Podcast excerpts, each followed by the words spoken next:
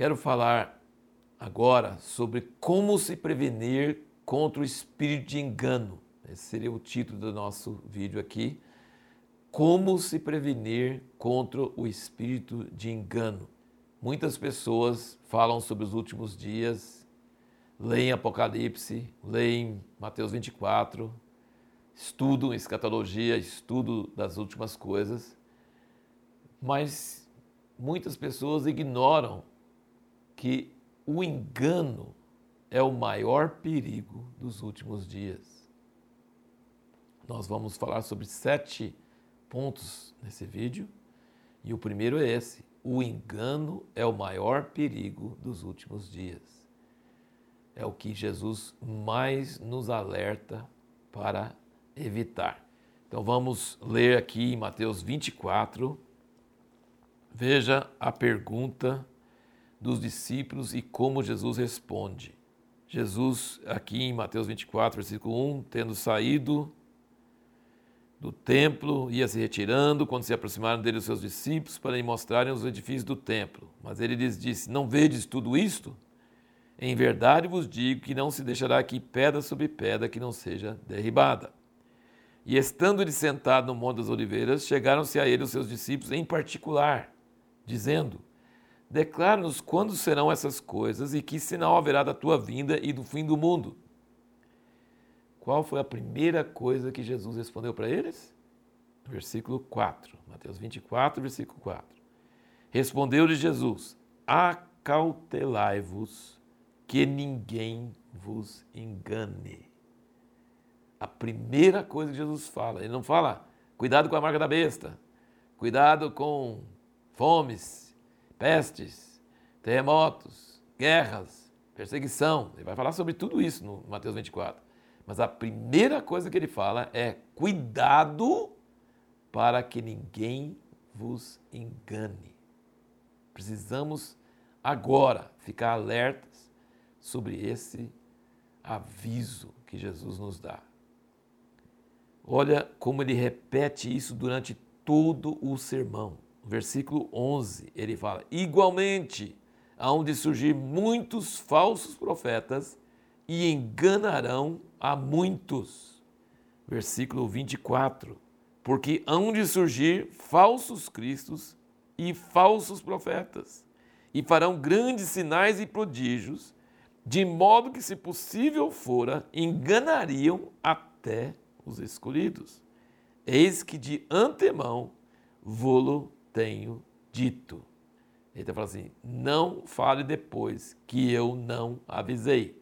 Eu avisei. Presta atenção. O que, que você precisa tomar cuidado nos últimos dias? Não ser enganado. Inclusive, ele falou que vão ter falsos profetas fazendo sinais e maravilhas. E muita gente vai ser enganada. Virando rapidamente para 2 Tessalonicenses, que também fala dos últimos dias, 2 Tessalonicenses 2, versículo 3. Ninguém de modo algum vos engane, porque isto não sucederá sem que venha a apostasia e seja revelado o homem do pecado, o filho da perdição, aquele que se opõe e se levanta contra tudo que se chama Deus ou é objeto de adoração de sorte que se assenta no santuário de Deus, apresentando-se como Deus. Não vos lembrais de que eu vos dizia essas coisas quando ainda estava convosco? E no versículo, pulando um pouquinho para frente, ele no versículo 9, ele diz: A esse iníquo, cuja vinda é segundo a eficácia de Satanás, com todo o poder e sinais e prodígios de mentira e com todo engano da injustiça para os que perecem, porque não receberam o amor da verdade para serem salvos. E por isso Deus lhes envia a operação do erro, para que creiam na mentira, para que sejam julgados todos que não creram na verdade, antes tiveram prazer na injustiça. Eu sempre, quando comento sobre essa passagem de 2 Tessalonicenses 2, eu digo, gente, Será que alguém consegue não ser enganado se tanto o diabo quanto Deus estão querendo que ele seja?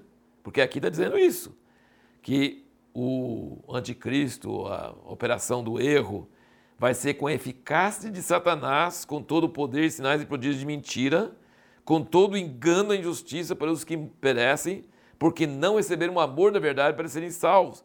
Por isso, Deus lhes envia a operação do erro para que creiam na mentira. Normalmente a gente acha que Deus e o diabo estão em conflito, e claro que estão. O diabo acha que ele está combatendo contra Deus e na verdade Deus só deixa ele fazer o que o está dentro do plano dele de fazer.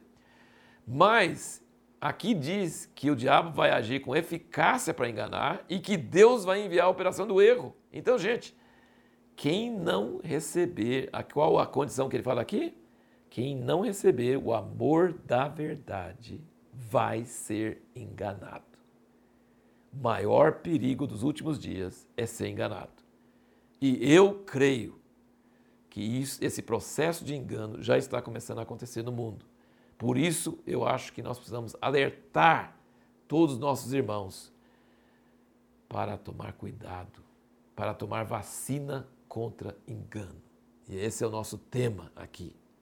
O segundo ponto é que o engano só funciona se não amarmos a verdade. Se você não ama a verdade, você será enganado. É isso que diz aqui em 2 Tessalonicenses. Qual é a base de não amar a verdade? Orgulho. Orgulho. Conhecer a verdade exige humildade e coragem. C.S. Lewis diz que a coragem é a virtude que abre a porta a todas as outras virtudes. Você não tem condição de ter virtude se você não tem coragem de enfrentar riscos, de enfrentar dor, de enfrentar perseguição, de enfrentar maledicência, a verdade dói muitas vezes. A verdade não é muito gostosa às vezes. Nós gostamos quando aquilo que nós acreditamos, aquilo que nós torcemos, aquilo que nós defendemos, eh, seja verdade. Tá vendo? Eu estava certo. Mas e se você não estava certo? E se você estava enganado? Você não gosta de admitir. E dói e tem um preço caro e tem que humilhar. Então, a condição dessa vacina contra o engano é amar a verdade a ponto de estar disposto a levar prejuízo, a sofrer dor, a ser mal compreendido pelos outros. Nós precisamos ter vitória sobre o orgulho, se é para a gente não ser enganado. A verdade toda a verdade e somente a verdade custa caro. E nós precisamos desenvolver desde já um amor pela verdade. E veja bem, em toda essa palestra, nós não estamos falando sobre a verdade da Bíblia, a verdade do Evangelho. Nós estamos sobre, falando sobre a verdade. Dois mais dois é quatro. Isso é verdade. Eu estou aqui falando num vídeo hoje à tarde, nesse horário. Isso é a verdade. A verdade é a verdade. Jesus disse: Eu sou o caminho, a verdade e a vida. Todas as outras verdades desaguam nele. Todas as verdades de todas as ciências, de todas as disciplinas, de todas as matérias que é estudado na escola, de todas as matérias que aparecem em todo lugar, no fim, se é verdade, ele tem alguma ligação com Jesus, porque ele é o criador de tudo que existe. O diabo é o pai da mentira e Jesus tem o um monopólio da verdade. Tem pessoas que não são cristãs e ainda não entenderam o que é a verdade da palavra de Deus, mas elas são pessoas que querem a verdade.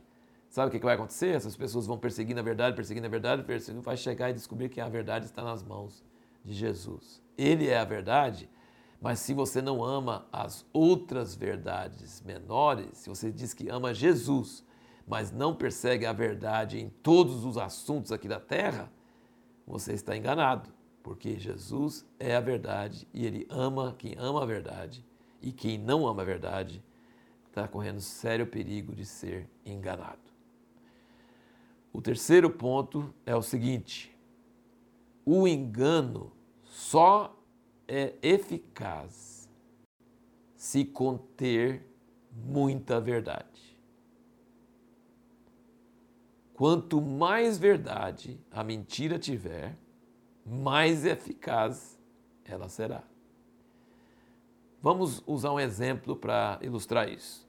Se você, eu estive, morei muitos anos em Ubiataba, Goiás, e às vezes tinha enchente, e às vezes a estrada que os ônibus usavam para vir ficava interditada e eles usavam outra estrada. Eu lembro até hoje, o ônibus descendo o morro e lá embaixo tinha uma ponte que tinha só duas, duas travessas de madeira bem grossa, bem forte, mas no meio era vazio, dos lados era vazio, não era uma ponte inteiriça.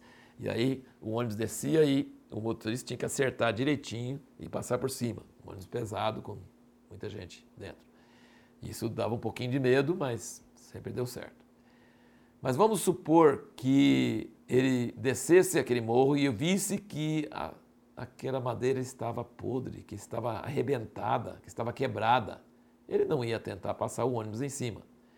Mas se parecesse inteiriço, a casca estivesse certinho, mas embaixo estivesse podre, então a aparência era de força e de solidez, mas não tinha. Então ele ia confiar e passar e depois ia cair. Então, todo veneno, por exemplo, vai pôr veneno para rato, você vai pôr só veneno, rato não vai comer. Você põe uma coisa gostosa no meio, aí o rato vai comer. Então, quanto mais coisa gostosa tiver na mentira, mais coisa verdadeira, mais coisa que parece certo, aí as pessoas vão ser enganadas. Um engano que é abertamente o um engano, ninguém é enganado. O engano só funciona se tiver muita verdade, se tiver quase tudo verdade e só tiver um pouquinho de mentira. Aí é que o engano funciona mesmo direitinho.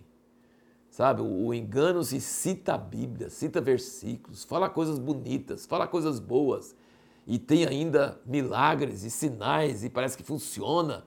Gente, convence pra caramba, convence pra caramba.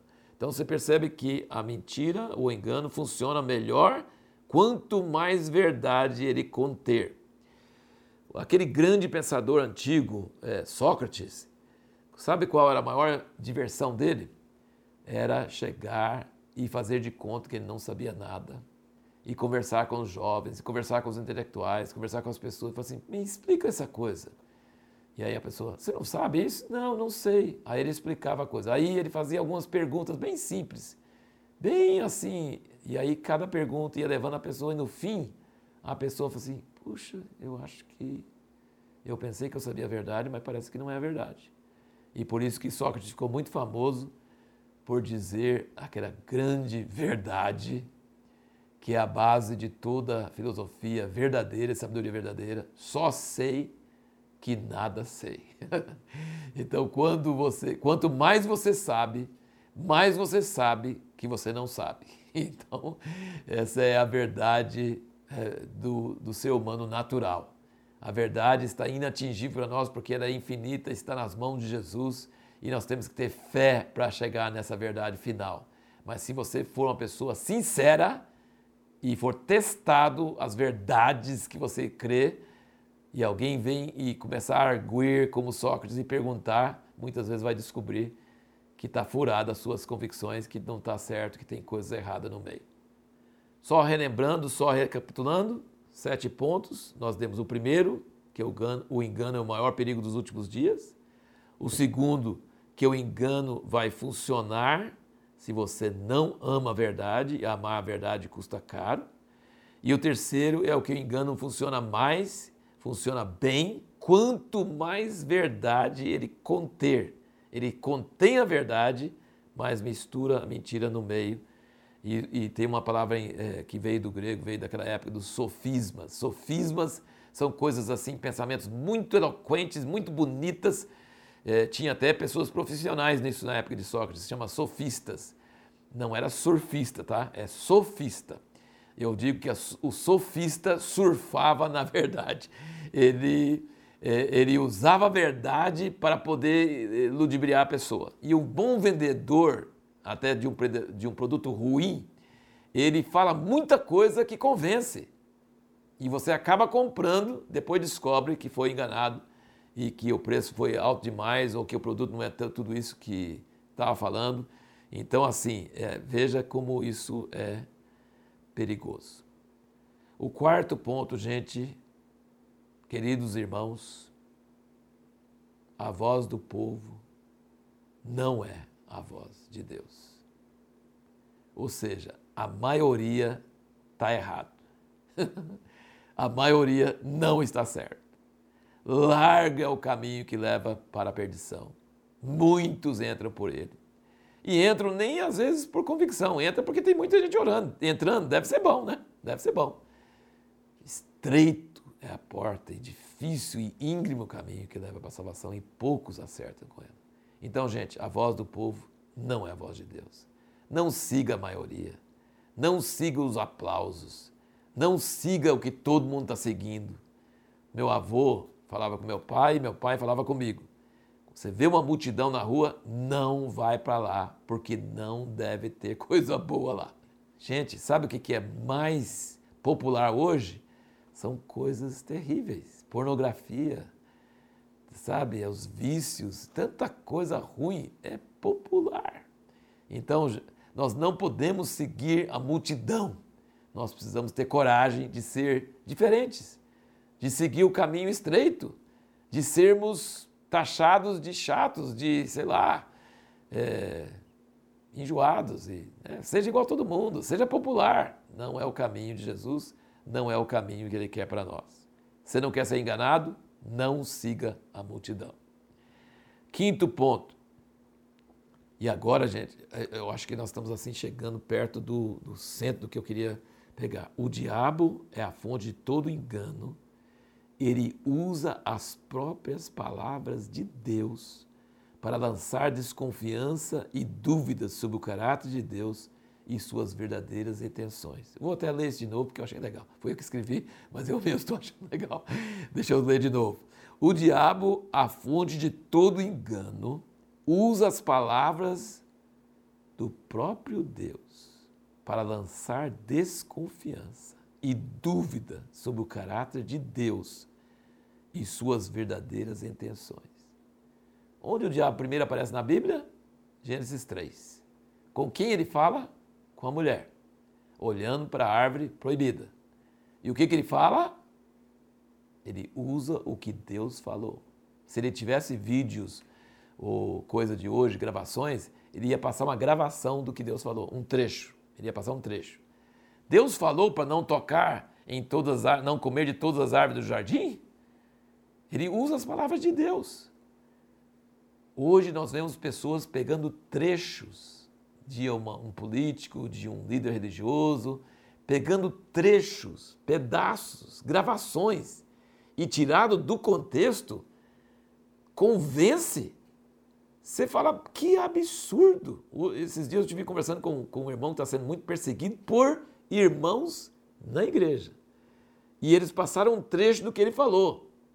E eles perguntaram para ele: tá vendo? Você falou isso. Ele falou assim: eu falei isso? Isso é monstruoso, isso é horrível. Eu falei isso? Sim, está escrito aqui, ou está aqui nesse pedaço de áudio. E aí ele foi olhar o contexto, o contrário. O contexto mostrava que ele não, não estava falando aquilo, mas cortou um pedaço, tirou fora do contexto, tem a voz da pessoa, tem a imagem da pessoa, tem a autoria da pessoa, mas não é o que ela estava querendo dizer. Então, quando o diabo veio tentar a mulher pela primeira vez, com engano, dizer que a árvore era boa quando ela era má, o que, que ele usa? A palavra dele? Não, ele usa a palavra de Deus. Ele usa a palavra de Deus, do próprio Deus. Deus falou que não pode comer de toda a árvore do jardim? Ele usa as palavras de Deus para enganar. Ele corta um trecho e aí ele diz: Você acha que vai morrer?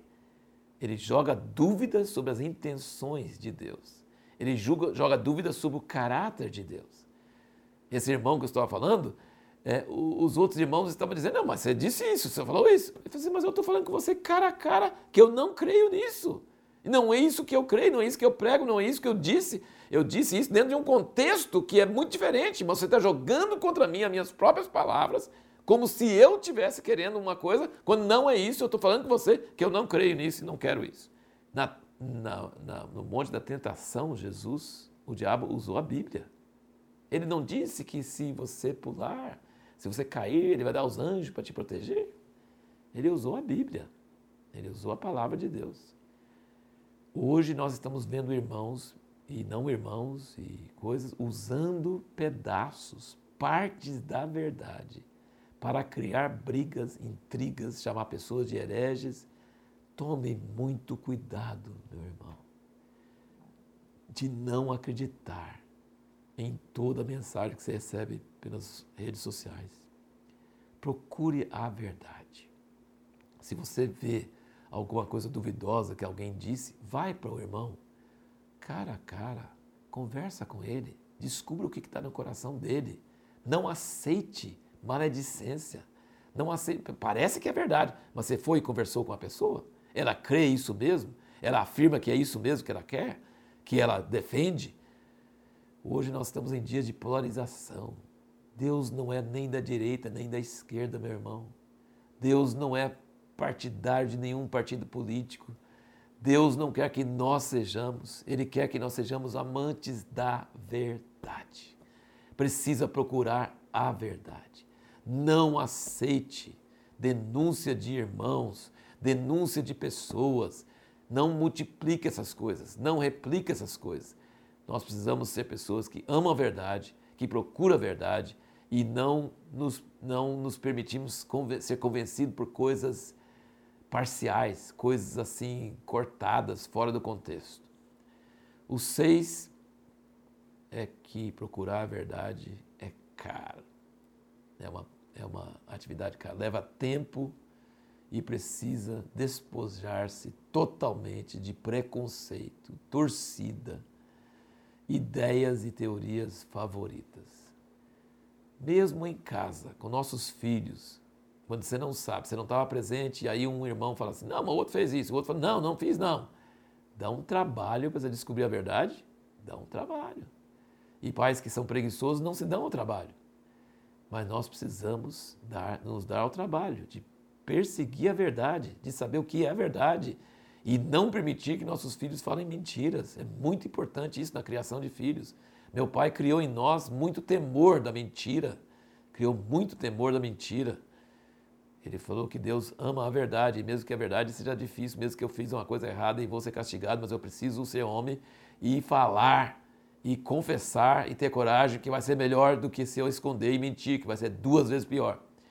Então, perseguir a verdade, por exemplo, alguém fala alguma coisa, lemos alguma coisa, nós precisamos nos dar ao trabalho de procurar o fundamento e, como eu disse, principalmente quando se trata de irmãos, de líderes espirituais, não sai denigrindo a imagem daquela pessoa com coisas que você não sabe. Se você realmente ficou escandalizado, vai e conversa com a pessoa. Vai e, e vai a fundo. Nós precisamos ser pessoas que não espalhem mentiras, que não acreditem em mentiras, mas isso dá trabalho, isso é caro, isso leva tempo, isso dá desgaste, mas é fundamental. Nós estamos falando sobre a vacina para não ser enganado nos últimos dias. Esse é o caminho que eu estou dizendo aqui. E por último, nosso sétimo ponto aqui é que para você conhecer o falso, você precisa conhecer muito bem o verdadeiro. Muito bem. Não adianta ficar estudando as heresias. Estuda a palavra de Deus. A palavra de Deus é a verdade. Você precisa ser cheio da palavra. Você precisa meditar na palavra, dia e noite. Você precisa ler a Bíblia sempre, conversar sobre a Bíblia, ouvir outros falando sobre a Bíblia, ouvir interpretações diferentes que a sua da Bíblia. Você precisa estar sempre procurando entender aonde Deus quer chegar nas passagens da Bíblia. Você precisa conhecer, quando o pessoal precisa discernir notas falsas do dólar, por exemplo, eles precisam conhecer muito bem o verdadeiro, porque as pessoas falsas estão sempre inventando novas modalidades falsas. Então não adianta estudar muito falso, porque aquele falso não vai ter mais e vai ter outros, outras é, variações. Mas você precisa estudar muito bem o verdadeiro. Gente, estude a palavra de Deus. Enche da palavra de Deus. Permita que a palavra de Deus preencha o seu ser, a sua vida, que você vai ser protegido contra o engano e vai ser muito importante isso na sua vida. Mas tem outras coisas também. Tem conhecer a voz do bom pastor. Jesus disse: Minhas ovelhas conhecem a minha voz e não seguem um estranho. Então tem pessoas que não têm assim muito conhecimento teórico da Bíblia. Mas quando escuta uma coisa, ele sabe, não, tem alguma coisa errada. Tem alguma coisa errada. Não sei o que é, mas tem alguma coisa errada. Então, essa voz interior, João diz na sua carta, em 1 João, ele diz: vocês têm a unção que vem do santo. Vocês têm a voz, não precisa de ninguém vos ensinar, vocês conhecem a voz. Isso então, conhecer a palavra de Deus escrita, conhecer a voz de Deus em nosso interior, mesmo que você não saiba explicar, mesmo que você não saiba dizer por que, que você acha que está falso, mas se tem alguma coisa, é quando você fala assim, tá falso, tem alguma coisa errada, eu acho que está parecendo tudo certo, mas tem alguma coisa errada, não sei o que, que é, mas tem uma coisa errada, presta atenção nessa voz, presta atenção nisso. O Solzhenitsyn, que foi um grande escritor russo, passou pela, pela, pelas cadeias, pelos campos de concentração, pelas cadeias, e lá tinha informantes em tudo quanto é lugar, é, presos, né, outros presos, outras pessoas juntos, eram informantes da polícia. Ele disse que nunca abriu o coração e falou coisas perigosas para pessoas erradas, mesmo sem saber tinha um sentimento dele quando ele sentia que a pessoa era falsa, não era verdadeira, tinha um sentimento, um sinal de alerta. Não abra o coração com esse cara, não fale. E ele disse que nunca errou, nunca perdeu. Então, assim, existe um sinal interior dentro de nós, a Bíblia chama do Espírito Santo, que nos alerta contra coisas falsas. Conheça a voz do bom pastor, siga a voz dele. E se você ouvir a voz de estranho, mesmo que seja muito eloquente, muito bonito, mesmo que use a Bíblia, mesmo que use argumentos muito aparentemente corretos, se essa voz interior falar que não, não siga. Jesus disse: pelos seus frutos conhecereis, não pelos seus dons, não pelos seus milagres, pelos seus frutos. A pessoa mais indicada de falar com você se algum líder religioso é de Deus ou não, é a esposa dele, são os filhos dele, são os amigos dele, os irmãos dele, pai dele, mãe dele. A convivência junto prova se a pessoa tem fruto, que é fruto de Jesus, fruto de Deus ou não. Então, pelos frutos conhecereis, não pelos milagres, não pela eloquência, pelos frutos. Se a pessoa tem os frutos que a Bíblia fala, uma árvore má não pode dar bons frutos. Uma árvore boa não pode dar maus frutos. Firme-se na palavra de Deus, leia sempre, estude sempre, seja humilde e ouça opiniões contrárias e diferentes e procura sempre reter o que é bom rejeitar o que não convence, mas aceitar o que é bom, o que confere com a palavra. Ouça a voz do Espírito Santo no seu interior. Procura ser sensível à voz de Deus, à voz do bom pastor. E observe os frutos na sua vida e na vida de outras pessoas. Aquilo que vem de Deus, aquilo que é a verdade, vai dar bons frutos. Deus te abençoe.